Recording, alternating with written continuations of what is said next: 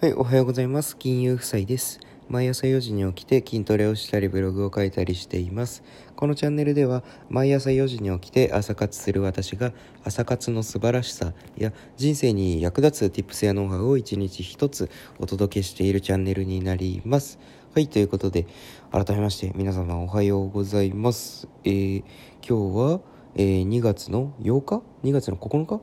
月曜日ですね。月曜日がまた始まってしまいましたということでございますよ。あまた1週間が始まると。でも今週はあれですね、木曜日が祝日なので、あの、ね、祝日、土日祝日が休みの仕事をしている方は、月火水と頑張ればまた休みがやってくるということでですね、頑張っていきましょうっていう感じでございますよ。うん、相変わらずね。で相変わらずまた4時に起きてこうやって音声をね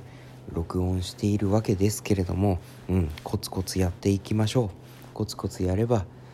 今2月でしょ？まだ2月じゃないですか。もうね来年のね12月にはねもうすごい成長していると思います。うん。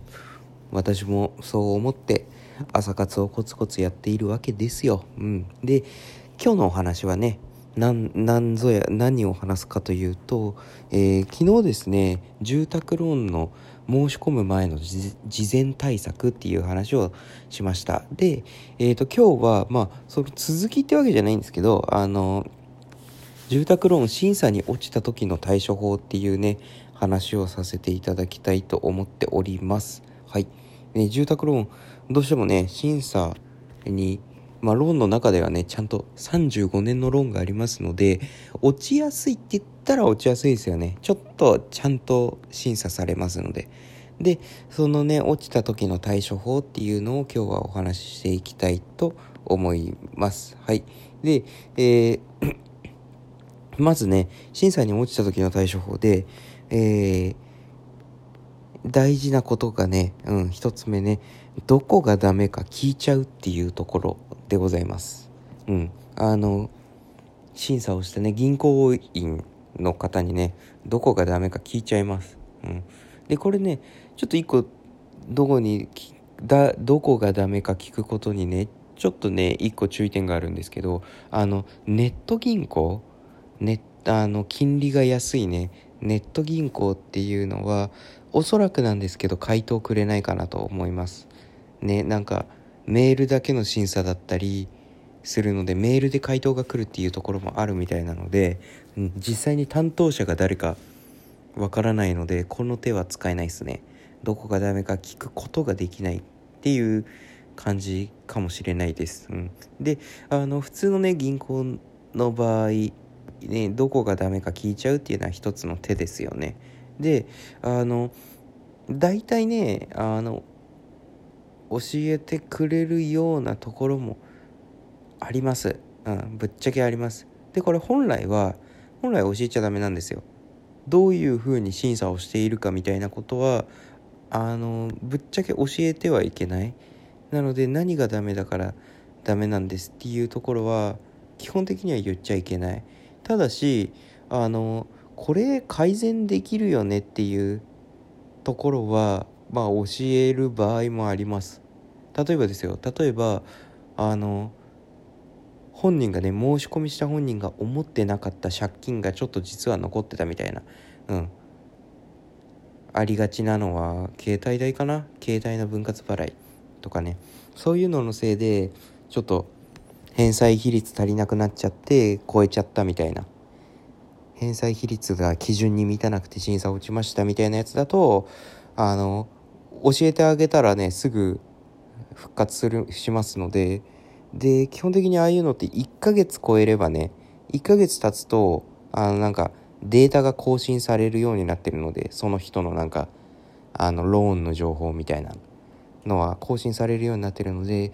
もしかしたら次回ね申し込んだ時は通るかもしれませんみたいなことを言う時もあります、うん、正直言ってね。なのでえーと、どこがダメか聞いちゃうっていうのはいい手で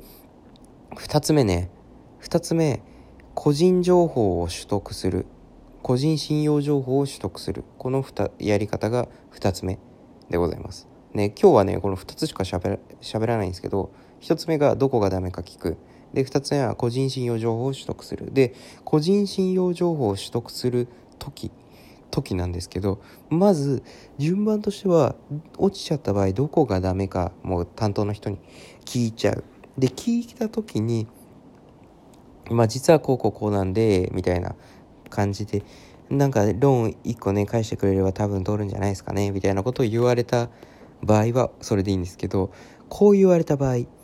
まあ、あの、保証会社が審査してるから、あの、ぶっちゃけどこがダメかは私たちもわかんないんですけど、あの、とりあえず保証会社の方でダメっていう言われちゃったんで申し訳ないです、みたいな言われ方をした場合でございます。うん。した場合は、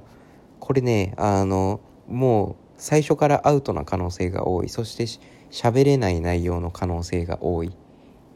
ていうところなんですよ。でこれを考えると喋れない内容ってなんだろう？銀行員が僕たちに喋れない内容ってなんだろうって考えるとあのまあいわゆるあの昔のブラックリスト的な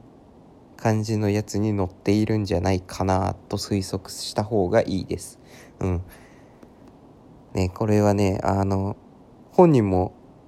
ね、みんなにちょっと隠してることだってあるかもしれないじゃないですか。で、あとは、あの、ご家族でね、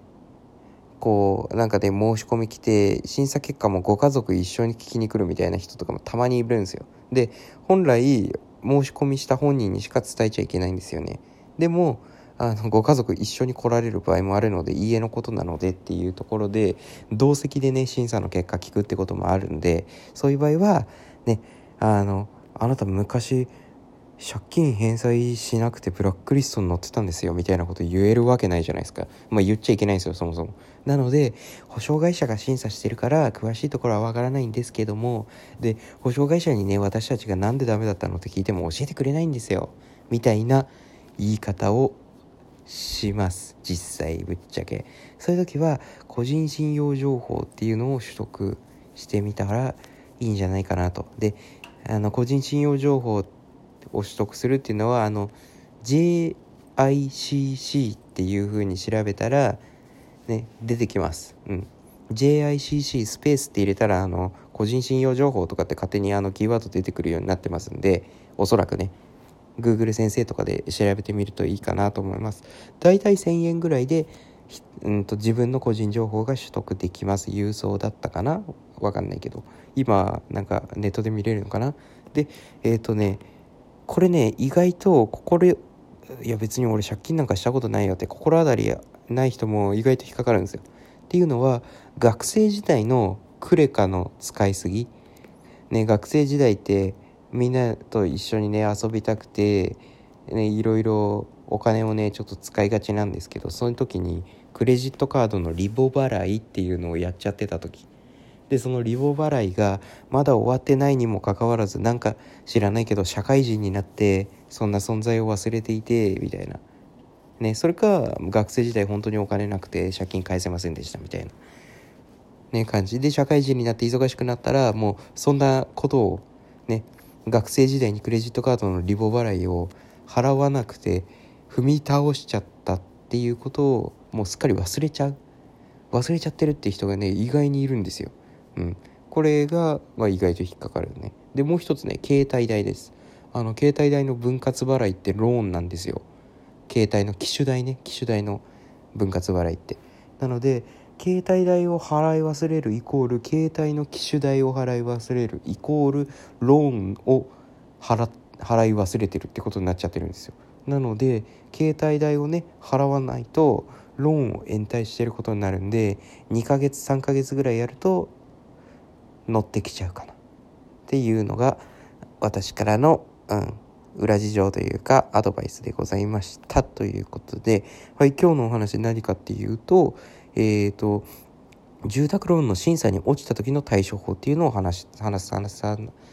話させてもらいました。で、一つ目がどこがダメか聞く。うん。教えてくれる場合もあります。で、えー、ね、保証会社が審査してるから私たちにもわからないんですよ、みたいな言われ方をした時は、二つ目、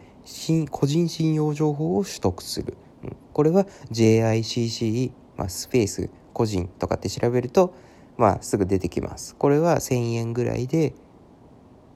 自分のね信用情報がどんな感じになってるかっていうのを見ることができます。はい。